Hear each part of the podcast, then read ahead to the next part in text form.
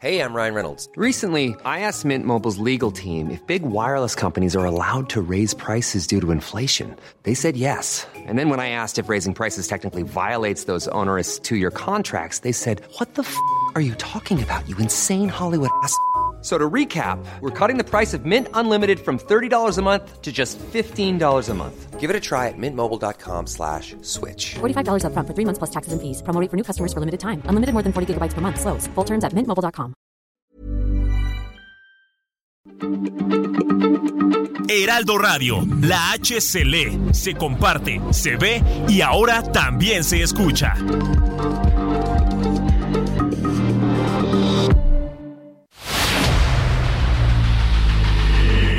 Dedo en la llaga. Había una vez un mundo en el que nadie creía. Un país de historias inexplicables. Una nación con personajes asombrosos. Santo Tomás tenía razón. Hay que ver para creer.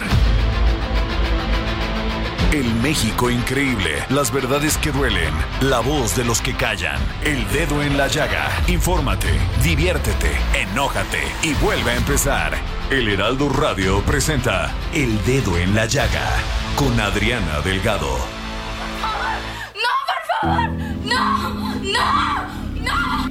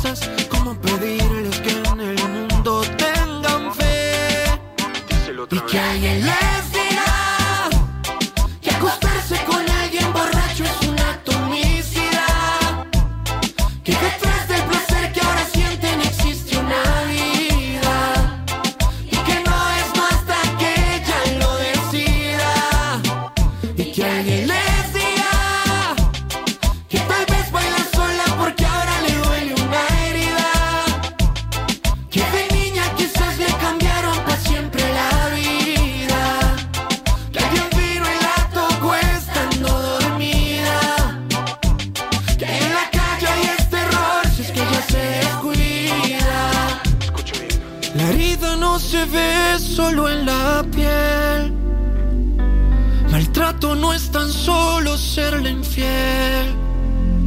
Y otra mujer hoy repite la historia que su mamá aún guarda en la memoria.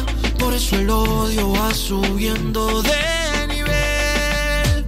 Y que alguien les diga que acostarse con alguien borracho es un acto homicida. Rompiendo los esquemas. Y así iniciamos este dedo en la llaga de este miércoles 8 de marzo del 2023, Día Internacional de la Mujer. No sé qué festejamos, pero hay que decirlo. Estamos escuchando No es No. 16 compases. Y es en la voz de Dave Bolaño, gran cantautor y productor colombiano. Muy dura la letra de esta canción. Pero nosotros tenemos que visibilizar lo que pasa todos los días contra la violencia, contra minimizar, discriminar a las mujeres. Y es por eso que estamos marchando el día de hoy al Zócalo, Claudia. Y nos vamos a un resumen de noticias aquí en el dedo en la llaga. Y durante la conferencia mañanera, el presidente Andrés Manuel López Obrador se lanzó contra Edmundo Jacobo, exsecretario ejecutivo del Consejo General del INE, al llamarlo Don Porfirito ante la posibilidad de que pueda ser restituido en su cargo por el Tribunal Electoral del Poder Judicial. El mandatario también dio a conocer que el Poder Judicial tiene un fideicomiso de 20 mil millones de pesos y cuestionó los guardaditos que tienen los organismos autónomos y reiteró la exigencia para que se transparenten los recursos del Instituto Nacional Electoral. Aguas con el agua. Durante los siguientes tres meses, la zona metropolitana del Valle de México sufrirá condiciones de sequía profunda debido a la falta de agua y a las altas temperaturas. La jefa de gobierno, Claudia Sheinbaum, informó que la Ciudad de México recibirá 24% menos de agua en comparación con 2019. La Suprema Corte de Justicia de la Nación admitió a trámite las impugnaciones interpuestas por la Presidencia de la República, el Senado y la Cámara de Diputados en contra de la suspensión concedida por el ministro Alberto Pérez Dayán para que la primera parte del Plan B de la reforma electoral no se aplique en los comicios de Coahuila y Estado de México. Mientras tanto, en Guadalajara, Jalisco, durante el foro Reforma Electoral y Gobernabilidad en México, realizado por el Congreso del Estado, el secretario de Gobernación Adán Augusto López insistió en que apenas serán más de mil vocales de las juntas locales y auxiliares los que saldrán del Instituto Nacional Electoral y no los ocho mil que el presidente de ese organismo, Lorenzo Córdoba, ha dicho. Luis Crescencio Sandoval, titular de la Secretaría de la Defensa Nacional, informó que en la actual administración los decomisos de fentanilo se han ido incrementando en más de mil por ciento en relación al sexenio pasado, con un acumulado de más de seis mil kilogramos. Y para hablar del tema, este jueves el presidente Andrés Manuel López Obrador recibirá una delegación de importantes funcionarios estadounidenses en temas de seguridad que estará encabezada por Elizabeth Sherwood Randall, encargada de la estrategia contra el fentanilo de la Casa Blanca. La visita de la asesora del Departamento de Seguridad Nacional se da en medio de una crisis de muertes en Estados Unidos a causa del consumo de fentanilo. Y para no creerlo, luego de una videoaudiencia que duró más de cinco horas, Ovidio Guzmán López, alias el ratón y su defensa, anunciaron que interpondrán un recurso de inconformidad sobre la identidad del hijo del Chapo Guzmán, quien dice no ser la persona que busca el gobierno de Estados Unidos. Y en Cuernavaca, Morelos, a siete meses del feminicidio de Melanie Fernanda Trejo García, su expareja Ernesto Ibarra, presunto responsable, no ha sido detenido pese a que existe una orden de aprehensión en su contra. La familia de la joven denunció que la Fiscalía General del Estado no ha avanzado en la investigación. Incluso empleados de la institución alegan que el sujeto es poderoso y encabeza una banda de talamontes en el municipio de Huitzilac. Y en Chihuahua, la Cámara de Diputados aprobó por unanimidad una propuesta para que el Congreso de la Unión reforme la Ley Nacional del Sistema Integral de Justicia Penal para Adolescentes, a efecto de que en casos de feminicidio en grado de tentativa se interpongan a los menores agresores medidas de internamiento y sanción privativa de la libertad. Y en economía, el presidente del Banco Central estadounidense, Jerome Powell, advirtió que probablemente la Reserva Federal tendrá que subir las tasas de interés más de lo esperado, debido a que el proceso desinflacionario está siendo más lento de lo que se suponía en Estados Unidos. Francia registra su mayor protesta contra la reforma de pensiones de Macron. La movilización en Francia contra la impopular reforma de las pensiones del presidente Emmanuel Macron registró este martes su mayor protesta en las calles y el inicio de una huelga prorrogable en sectores clave. Y en Argentina, el presidente Alberto Fernández anunció una serie de medidas con las que buscará ponerle fin a la ola de violencia que acecha a la ciudad de Rosario en medio de la guerra desatada entre bandas de narcotraficantes. TAC, aerolíneas guatemaltecas analizan la posibilidad de una ruta de Guatemala a Laifa. La aerolínea tiene entre sus planes ampliar su ruta a la Ciudad de México aterrizando en el Aeropuerto Internacional Felipe Ángeles. La empresa identificó una oportunidad importante en el sur y sureste mexicano. Y tome usted precaución porque hoy en el Día Internacional de la Mujer, algunas de las principales vialidades de la Ciudad de México estarán cerradas durante la tarde, según anunciaron autoridades capitalinas. Se espera que los contingentes de manifestantes inicien la movilización desde el mediodía en diversos puntos del centro de la ciudad, principalmente sobre el paseo de la reforma y calles aledañas para posteriormente unirse con toda la manifestación en bloque y llegar al zócalo de la ciudad. Y en este Día Internacional de la Mujer, pese a registrar bajos niveles de cartera vencida, las mujeres tienen menor acceso a los créditos hipotecarios. Incluso tardan hasta 10 años más que los hombres en obtener un préstamo para crear su patrimonio. Amazon México acelerará pequeños negocios de mujeres. La compañía lanzó Lógralo Online, su primer programa de aceleración de pequeños negocios enfocado a mujeres emprendedoras. Esta iniciativa ayudará a las emprendedoras a crecer sus negocios y a digitalizar sus canales de venta a fin de que puedan comercializar a través de su plataforma.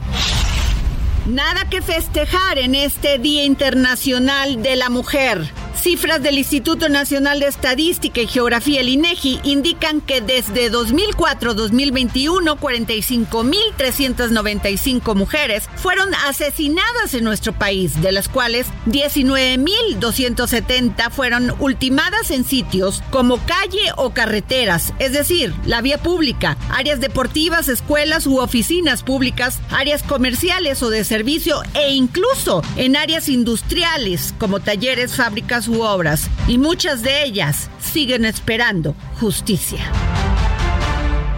Y regresamos aquí al, al dedo en la llaga, siendo las 3.11 de la tarde. Y tengo ya en la línea a, a Yesenia Santiago, reportera del Heraldo de México. Yesenia, tú estás cubriendo en este momento la marcha del Día Internacional de la Mujer.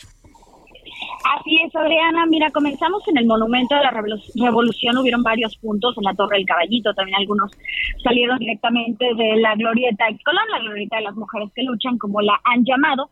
Y todos se dirigieron hacia el Zócalo Capitalino. Yo me encuentro en este momento en este lugar y déjame regalarte una fotografía. Ya varias de ellas van llegando en contingentes porque de esa forma es como se fueron desplegando.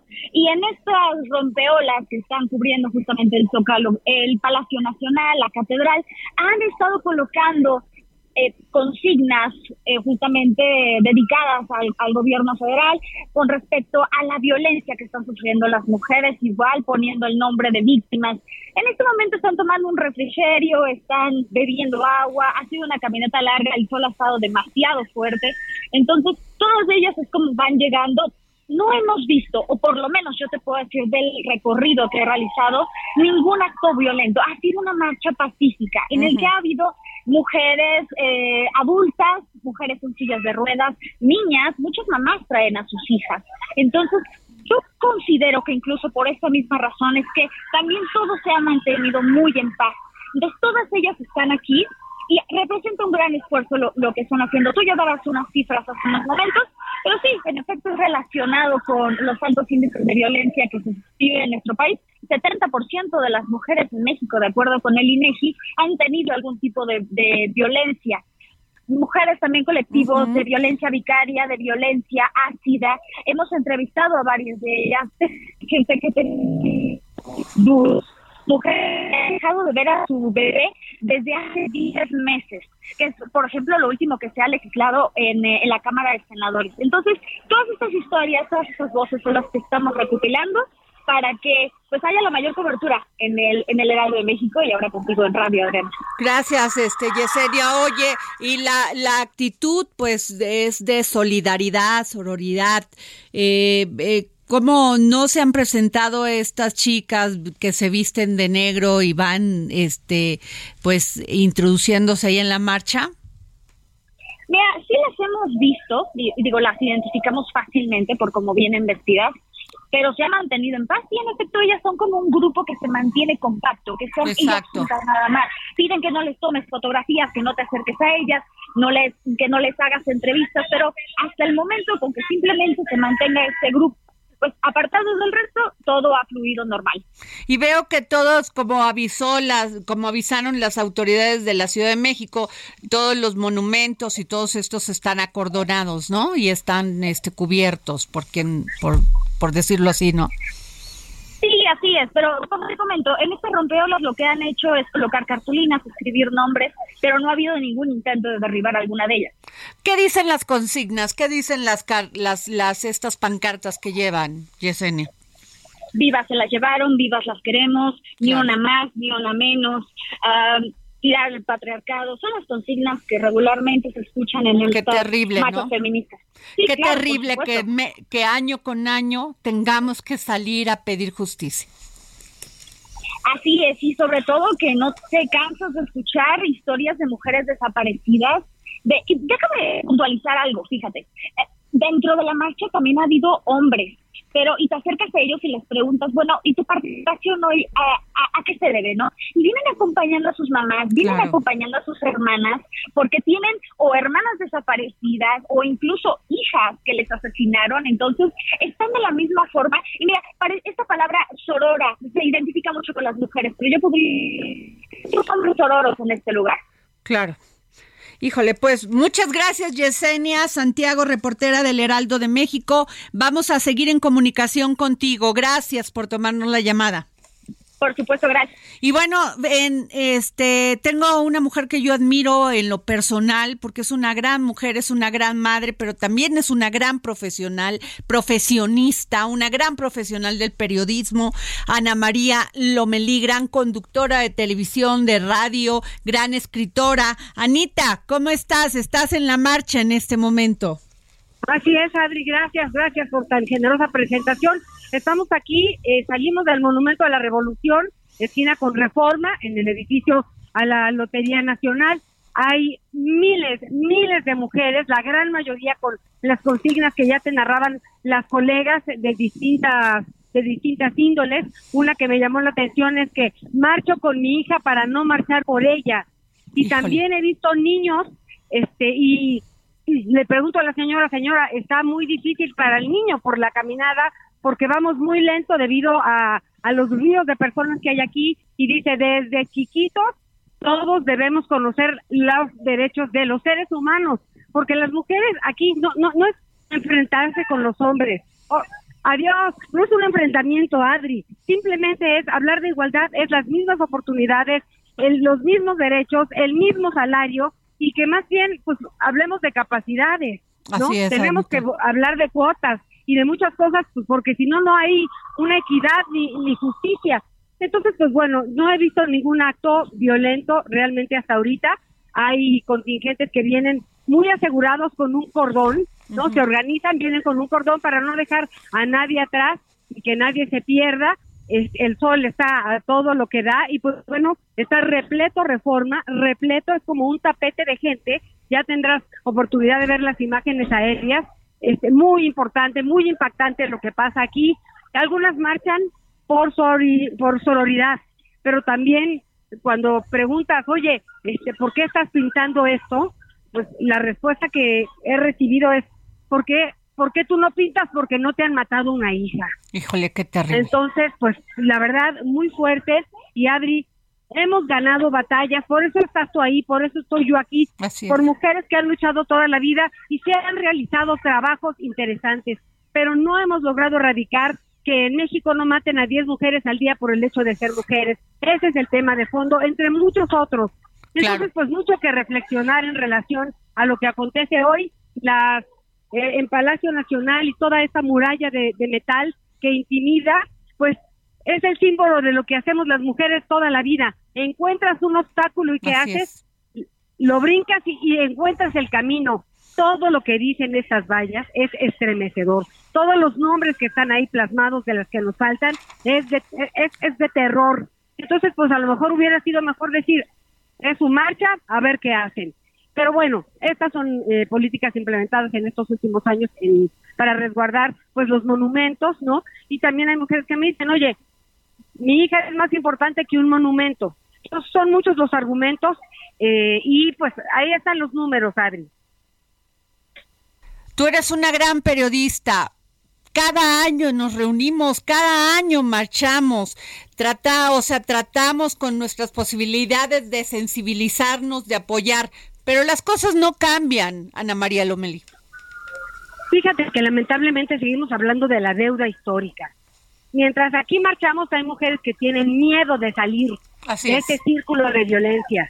Esto tiene que ver con la educación, tiene que ver con políticas públicas, eh, pero, pero no es de un día, es de todos los días y es un trabajo a todos los niveles desde nuestras distintas trincheras. No dejar de escuchar a la gente, las peticiones y sobre todo las oportunidades, Adri. ¿Qué más prueba que en la pandemia las primeras en perder el trabajo fueron las mujeres? Así es. Y además, para cuidar a los hijos, que el señor tuviera la computadora porque es el proveedor este, y que todo estuviera bien, ¿no? eran dobles jornadas, triples de trabajo y sin remuneración. Ahora son parte de la economía informal muchas de estas mujeres y juzgamos porque están en la economía informal. Pero hay que irnos a las causas, se habla mucho de las causas. ¿Por qué matan a las mujeres? Porque pueden. Así es. Así es, ¿por qué las matan? Porque pueden. Y porque la impunidad en México es una cosa de terror. Así es, querida Adri. Eh, mira, son sentimientos encontrados porque cuando ves tantas almas luchando por lo mismo, hay muchísimas jovencitas, muchas jóvenes, eh, hay quienes en su cuerpo se han eh, pintado en las distintas consignas y están eh, pues, marchando semidesnudas, ¿no? Con los pechos descubiertos, tratando de, de poner el dedo en el sentido de respeta mi cuerpo, no es mi cuerpo, no es mi decisión. Y es hablar de libertades, de respetos y derechos humanos ni uno más ni uno menos. O sea, nadie quiere que los hombres, no, no, no, no, no, todo muy bien, nada más ni uno menos para nosotros. Así es. Anita, no sabes cómo te agradezco que me hayas tomado la llamada. Sé que vas con tu hija, con esa este sensibilidad y con ese apoyo que siempre das a estas causas. Gracias. Un abrazo para ti también, Adri, que sé que si no estuvieras ahí estarías acá, como en otras ocasiones. Gracias. Un abrazo a todo tu auditorio. Gracias. Gracias. Y bueno, vamos a escuchar eh, a Dulce María Sauri, que nos hizo llegar un audio sobre este Día Internacional de la Mujer. 8 de marzo, Día de las Mujeres y las Niñas. No para celebrar, no para festejar, sino para conmemorar, para poder realizar balance de lo que hemos avanzado y de lo mucho, mucho que nos falta por hacer. Día para recordar y exigir justicia para miles de mujeres violentadas, mujeres que han muerto víctima de la violencia en su contra única y exclusivamente por el hecho de ser mujer. Día para reclamar el derecho de las mujeres a una vida libre de violencia, a estudiar, a trabajar con el mismo salario que reciben los hombres por trabajo igual. Día destinado para aquellas mujeres que son adultas mayores, ancianas, que no tienen pensión y que dependen del cuidado de las hijas y de los hijos, que a veces se los dan y otras veces no. Día en todo el país en que las mujeres, en plural, reclamamos el ejercicio efectivo de nuestros derechos remover aquellos obstáculos que nos impiden ejercerlos plenamente. 8 de marzo de 2023, Día Internacional de las Mujeres y las Niñas. Gracias a Dulce María Sauri, gran política mexicana, gran este apoyo de nosotras las mujeres y la conquista de nuestros derechos. Y tengo también un audio de Alejandra del Moral, candidata o precandidata de la Alianza Va por México en el Estado de México. Gracias porque sabemos que anda en campaña y así se tomó el tiempo para grabarnos este audio. Hoy es un día para revisar los pendientes que tenemos en materia de igualdad de género. Las mujeres no pedimos privilegios, pero tampoco aceptamos menos de lo que nos corresponde. Hemos avanzado en paridad política. Hoy en el Estado de México el 50% de las diputaciones y casi el 40% de las presidencias municipales son ocupadas por mujeres, pero no es suficiente. La verdadera igualdad exige compromiso de mujeres y hombres por igual, que podamos terminar las violencias, que podamos tener los mismos salarios y compartir la responsabilidad en el cuidado de nuestras hijas e hijos y en las tareas del hogar. No basta que haya más mujeres en puestos directivos si no somos más solidarias entre nosotras. No basta que haya candidatas si no significa debatir y liderar nuestros propios proyectos. La paridad también es un compromiso y es un compromiso por construir un piso parejo para nosotras las mujeres. Demos el siguiente paso, trabajemos por más sororidad y más empoderamiento. Hagamos desde hoy una alianza por la igualdad y la inclusión. Pues le agradezco a Alejandra del Moral, precandidata de la Alianza Va por México en el Estado de México que se haya tomado el tiempo, este Claudia Juárez, para grabarnos este video en exclusiva para el dedo en la llaga. Exacto, como bien dices, es importantísimo que ella se pronuncie. Así es. Bueno, y nos, este, Claudia, pues al, al parecer están, como dice Ana María Lomelí, marchando en paz pues no hay otra manera, pues es la única manera con la que hacemos las mujeres todo, en paz, con mucho esfuerzo, con muchas, con mucha emoción y con mucha pasión. Nos vamos a un corte y regresamos aquí al dedo en la llaga.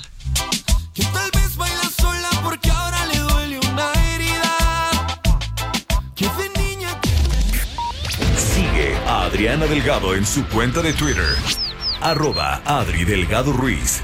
Además, te invitamos a enviar tus opiniones y comentarios en texto o por mensaje de audio a través de WhatsApp al 55 2544 3334. Y si quieres escuchar el dedo en la llaga de Hey, I'm Ryan Reynolds. At Mint Mobile, we like to do the opposite of what Big Wireless does. They charge you a lot, we charge you a little. So naturally, when they announced they'd be raising their prices due to inflation, we decided to deflate our prices due to not hating you. That's right. We're cutting the price of Mint Unlimited from $30 a month to just $15 a month. Give it a try at mintmobile.com slash switch. $45 upfront for three months plus taxes and fees. Promo for new customers for limited time. Unlimited more than 40 gigabytes per month. Slows. Full terms at mintmobile.com. El Heraldo Radio. En cualquier momento y donde quiera que te encuentres, descarga el podcast disponible en Spotify y iTunes.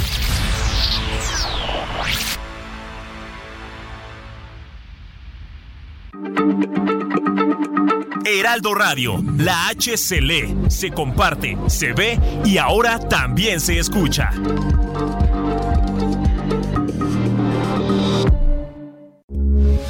Heraldo Radio, con la H que sí suena y ahora también se escucha.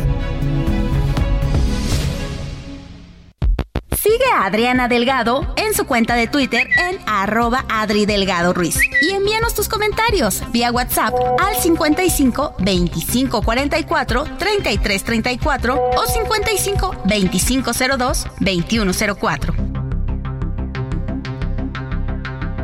Adriana Delgado entrevista en exclusiva a la fundadora y presidenta de DS Holdings, Dalia Empower, y fundadora de la Universidad Centro, Gina Díez Barroso. ¿Qué piensas de las cuotas en la política? En la política y no ha llegado tanto a la empresa, porque en la empresa pues te tienes que medir por tus capacidades. Es una realidad, pero las cuotas en política. Mira, no me molestan porque nunca hubiéramos llegado, ¿eh? Ok. Pero me encantaría que así como hay cuotas, hubiera una obligación de, entre- de- de- de entrenarte. Me encantaría que te dijeran, hazte cuenta, por decirte, en las empresas americanas tienen la obligación, obligación de X horas al mes en entrenamiento de A, B o C, lo que sea. A mí me encantaría que, que en el sector público tuvieran que entrenarse en ciertas cosas y hubiera ciertas reglas para todos iguales de entrenamiento de lo que sea, ¿me entiendes? O sea, pero yo creo que las cuotas nunca se hubiera dado la paridad. Yo creo, jamás se hubiera dado la paridad. Jueves, 10.30 de la noche, El Dedo en la Llaga, Heraldo Televisión. Regresamos aquí al dedo en la llaga, son las 3.32 de la tarde y tenemos un audio de la senadora Josefina Vázquez Mota del PAN, en pues nos hace su reflexión Claudia Ailet, sobre el tema del Día Internacional de la Mujer. Me da mucho gusto saludarte, querida Adriana. Soy Josefina Vázquez Mota y actualmente presido la Comisión de Niñas, Niños y Adolescentes en el Senado de la República. Hoy, en este día tan importante, quiero compartir algunas de las legislaciones que a favor justamente, particularmente de las niñas, se han aprobado y están cambiando la vida de nuestro país. Por un lado, la prohibición del matrimonio infantil, dado que estamos entre los ocho países del mundo donde más niñas sufren la destrucción de su vida por esta decisión de un matrimonio infantil que es una crueldad y debe parar. En segundo lugar, que no prescriba jamás el crimen de violencia sexual que por cierto en la pandemia creció en más de 150%, dado que el victimario estaba en el mismo metro cuadrado que cientos de miles de niñas. Esto quiere decir que no importan los años que pasen, siempre podrá denunciar y va a tener acceso a la justicia, se acabará así la impunidad y se romperá el silencio. Finalmente, estamos trabajando en una agenda que la tecnología ha traído, las redes sociales y el civismo digital. A través de las redes sociales se logra acercamiento, pero las redes sociales están también destruyendo la vida de cientos de miles de niñas particularmente. A través del ciberacoso y del ciberbullying, y los adultos estamos muy ajenos a este mundo y es urgente que nos acerquemos para prevenir y para acompañar a quienes ya están siendo víctimas de estos delitos cibernéticos. Esta y otras agendas son fundamentales para que las niñas ejerzan sus derechos a plenitud, para que encuentren una vida sin violencia y sean también constructoras de paz. Si queremos mujeres fuertes, necesitamos tener niñas que ejerzan sus derechos y que tengan la fortaleza y la certeza que necesitan. Gracias, Josefina, senadora Josefina Vázquez Mota, por tu reflexión en este Día Internacional de la Mujer. Y fíjense, a finales de febrero se reinició la búsqueda de restos humanos en la Bartolina, considerado el campo de exterminio, así como lo escuchó usted el campo de exterminio del crimen organizado más grande del país. Pues a la fecha se han hallado más de 500 kilogramos de osamentas humanas. Tengo en la línea a la abogada Delia Quiroga, representante del colectivo 10 de marzo de Madres Buscadoras en Tamaulipas. Delia, muy buenas tardes. Buenas tardes, Adriana, a ti a tu amable audiencia. Terrible, Delia, lo que está pasando. Terrible. Sí, es lamentable, la verdad, y pues ahora que se confirma con lo de los cuatro ciudadanos americanos eh, secuestrados y desaparecidos por unos días ahí en Matamoros, de que sí se puede encontrar a las personas, pero se necesita voluntad por parte del Estado mexicano.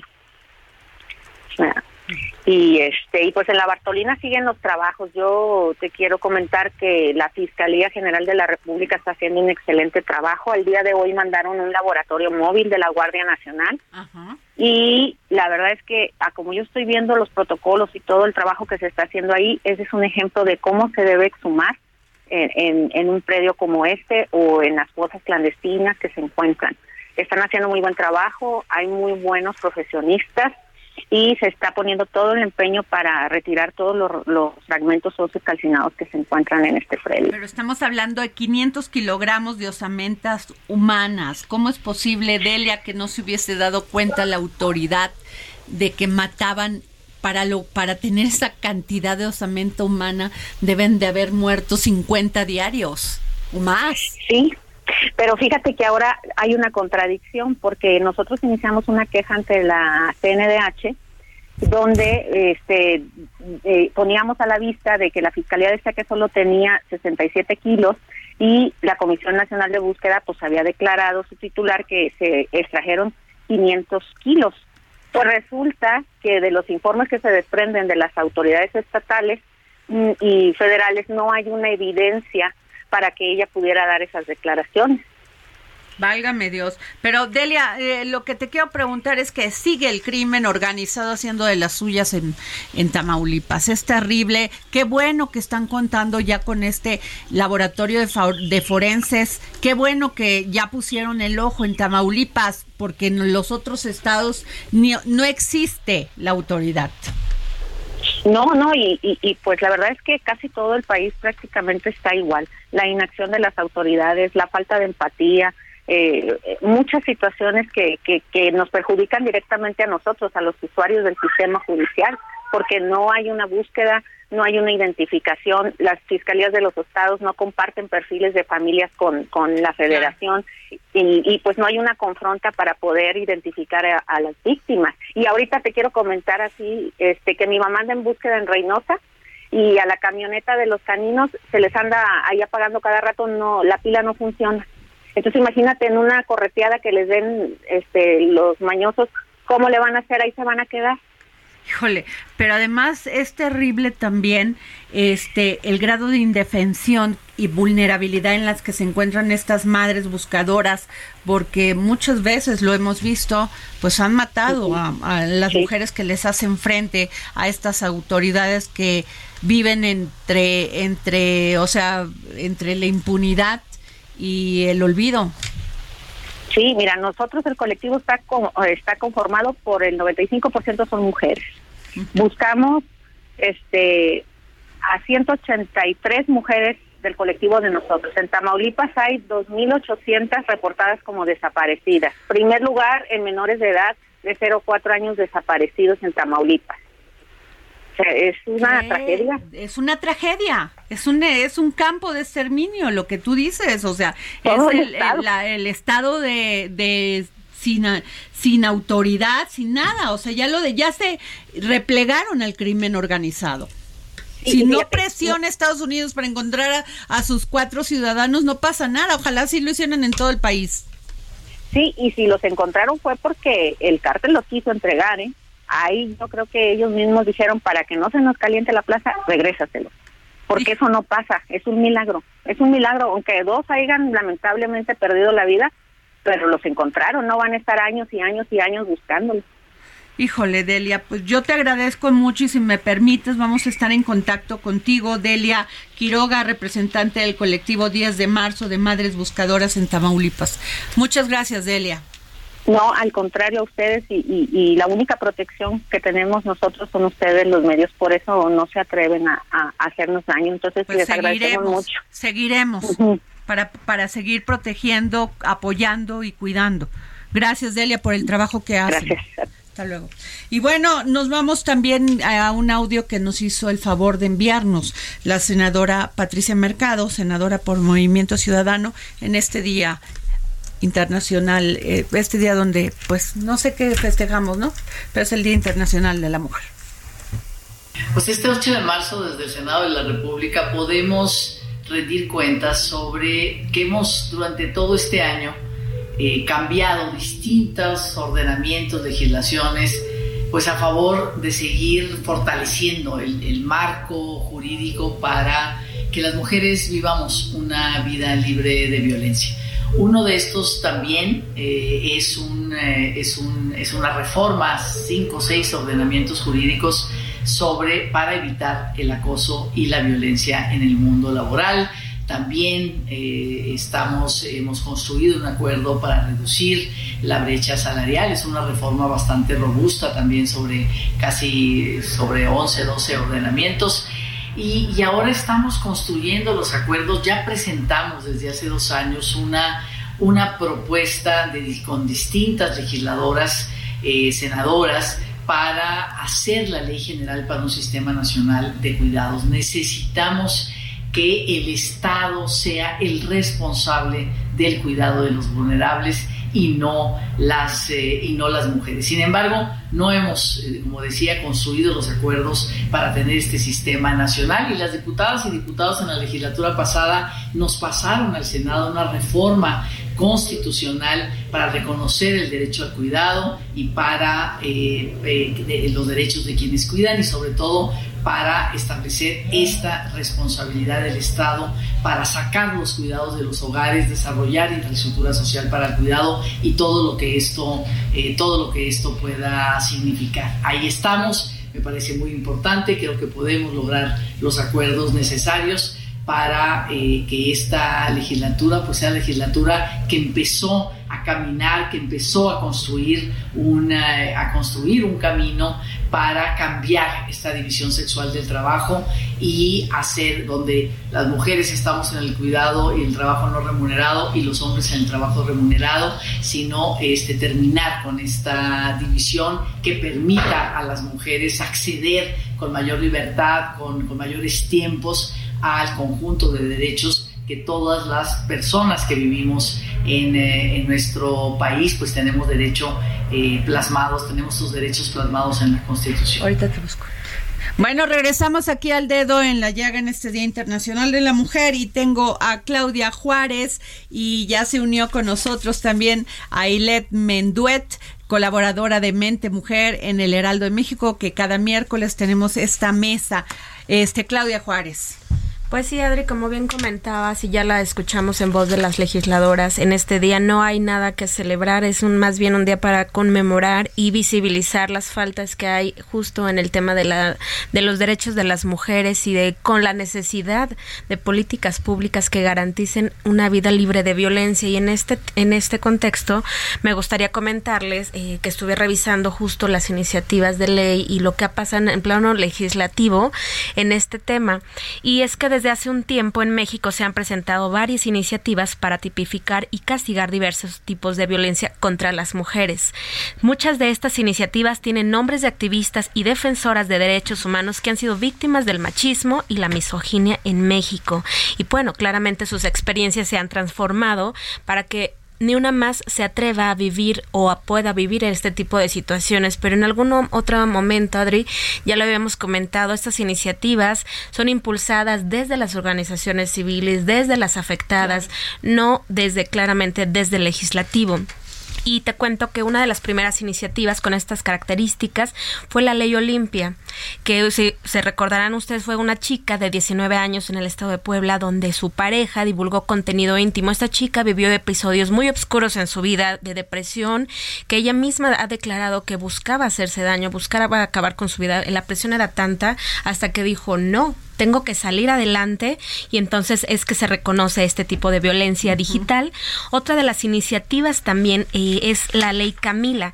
Esta ley lleva el nombre de una bebé que fue separada de su madre cuando tenía apenas cuatro meses de edad. Ahorita en tu reporte del, eh, de la compañera del Heraldo que está en la marcha hablaba justamente con una madre que le arrebataron a su hija de meses y sigue sin poder verla. Esta ley em, se, se está impulsando esta iniciativa para que finalmente se reconozca el vínculo materno filial como derecho fundamental de la primera infancia. Otra ley es la ley Sabina, que tiene el objetivo de proteger a las infancias de los deudores alimentarios morosos. Eso también es violencia, eso también es violencia contra las mujeres, contra las infancias. Una, además, estas iniciativas en pro de las infancias en México también se han presentado reformas de ley para terminar con la impunidad en los casos de feminicidio.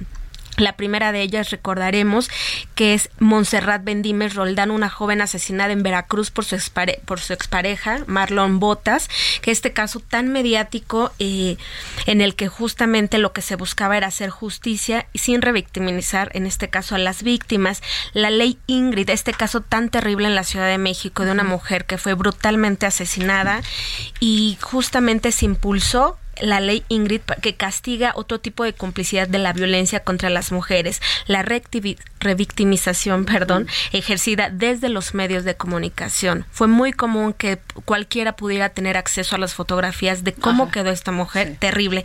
Y recientemente lo que tú me comentabas, Adri, es que se dio a conocer que Puebla se convirtió en el primer estado en aprobar la ley Monzón, la cual establece que los padres que sean acusados de ser feminicidas perderán automáticamente tanto la patria potestad de sus hijos como la tutela y la convivencia con ellos. Se convierte en el primer estado, así como eh, la ley eh, contra la violencia vicaria que se ha eh, promulgado en diferentes estados, pero sin embargo todavía no se hace diverso para los 32 las 32 entidades, al igual que el tema del feminicidio sigue sin estar tipificado. No, es, es, es terrible. Es terrible, deberían de luchar nuestras legisladoras por lograr esto. Definitivamente. el código penal porque hay códigos penales por, por estado. Debería haber un solo código penal nacional, federal. Federal, pero estamos lejos de eso. Bueno, este vamos a un audio con de la subsecretaria Marta Delgado, subsecretaria de Asuntos Multilaterales de la Secretaría de Relaciones Exteriores, que nos hizo favor de compartir su reflexión del Día Internacional de la Mujer.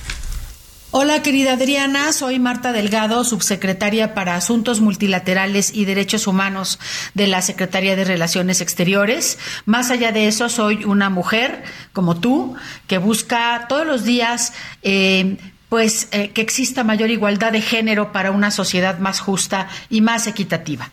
Mi carrera profesional y personal me ha demostrado que el poder de las mujeres es amplísimo. Podemos lograr grandes cosas para mejorar nuestra sociedad, incluyendo el respeto a nuestros derechos humanos.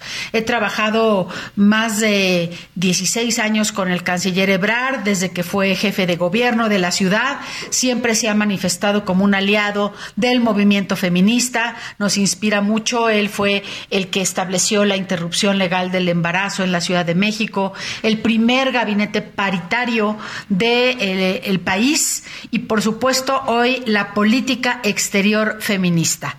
Este eh, día es un día importante porque nos recuerda que las mujeres necesitamos esas oportunidades iguales y quisiera decirles que estoy a punto de viajar a Nueva York para participar en el evento de la CSW, este evento que cada año hace las Naciones Unidas para analizar la condición de jurídica y social de la mujer en el mundo y para poder tener acciones multilaterales de todos los países miembros en favor de las mujeres, de nuestros derechos, de una vida libre de violencia y de la igualdad de género que merecemos todas nosotras.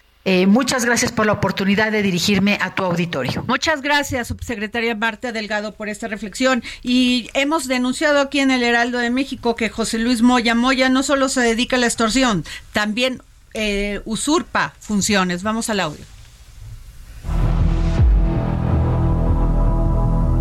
José Luis Moya Moya, además de extorsionar, usurpaba funciones.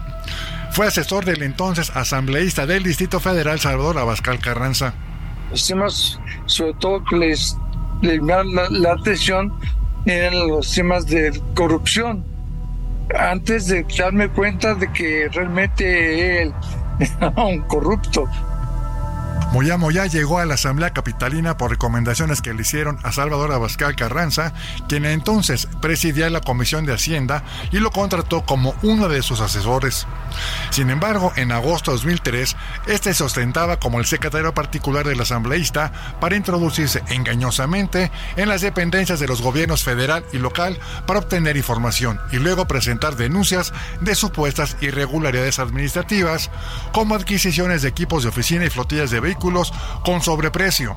Entonces hice una carta que circulé en todos, eh, todas las secretarías eh, diciendo que no podía actuar en mi nombre porque no le había dado ningún nombramiento, que actuaba por cuenta propia. Entonces, eh, y que había cesado sus funciones conmigo. Lo acusó de abuso de confianza, ya que entre otras ilegalidades, Moya Moya presentó una denuncia por supuestas irregularidades cometidas en la Secretaría de Pública Federal y lo despidió. Entonces me demandó por 10 millones de pesos eh, de daño moral, le gané el juicio, eh, se enojó mucho y este yo me lo encontré por ahí en un centro comercial le pregunté que por qué había hecho eso. ¿Qué le había hecho yo? Dijo, pues nada más a ver si pegaba. Era una, un cinismo total, sí, mm, porque no tenía absolutamente ningún sustento. Salvador Abascal Carranza ya no volvió a saber nada de su ex colaborador hasta que se enteró de la denuncia que presentó el Heraldo de México en contra de José Luis Moya Moya por exigir a directivos del periódico una cuota mensual. No, es posible que siga ese sujeto haciendo daño, como me lo quiso hacer a mí y como seguramente se los ha hecho mucho y, e, impunemente. Y ahora que es mucho más más grave el delito. Si usted ha sido víctima de este sujeto, denúncielo. Heraldo Media Group, Luis Pérez Curtado. Ailet Menduet, ¿cómo llegamos al 8M? Gracias, Adri. Pues la verdad es que es muy complicado este 8 de marzo porque justo en, en, Mente Mujer esta semana tenemos un artículo en el que se habla de cómo desde 1911 las mujeres empiezan con esta lucha. Empieza una lucha en una fábrica en Nueva York, en donde por las condiciones laborales sufre un incendio, eh, por las prendas que fabricaban ahí, eh, sale el color violeta, que hoy viste todas las protestas feministas. Y bueno, desde entonces, pues estamos luchando por las mismas premisas, que es salarios más justos, porque las mujeres seguimos ganando entre el 14 y 27% menos que los hombres aquí en México, que es bastante. También condiciones laborales más justas para las mujeres, que sigue siendo, pues, en pleno 2023, más de un siglo después, pues es como increíble que tengamos que seguir saliendo a las calles para luchar por esto y además por el reconocimiento de nuestros derechos. Así es. Pues actualmente también hay 28 mil mujeres que están desaparecidas. Este, hay 858 casos que están tipificados como feminicidios y 2.592 como homicidios dolosos. Entonces, pues el seguir eh, manifestándonos alrededor de esto, alrededor de las 50 millones y medio de mujeres y niñas que mayores de 15 años que en algún momento han sufrido algún tipo de violencia. Eh, pero, pero además lo que tú dices, señalas, es muy cierto. Seguimos ganando el 15 o 20% menos. Ellos dicen que porque pues nos llevan ventaja en estudios y en capacitación. Eso no es cierto. Claro que no. No, la verdad es que muchas veces sí. O sea, es increíble que justo como lo dicen, ¿no? En pleno 2023 se tenga que seguir luchando por una brecha de género. Exacto. Porque al final, pues las mujeres tienen la misma capacidad, o sea, es algo de equidad.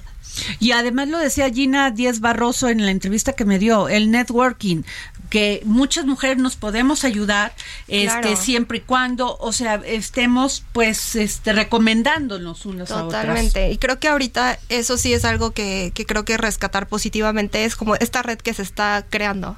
O sea, que realmente cada vez las mujeres nos apoyamos más unas a otras y se creó este tipo de Ya se olvidaron los egos, se olvidaron a lo mejor como que esta parte de...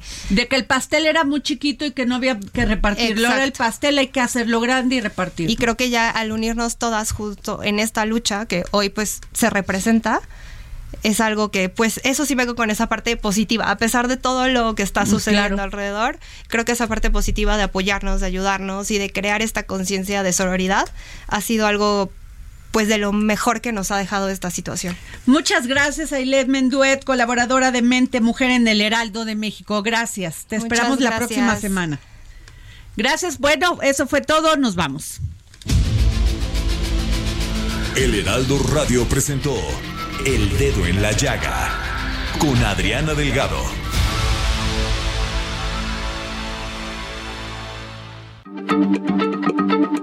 Heraldo Radio, la H se lee, se comparte, se ve y ahora también se escucha.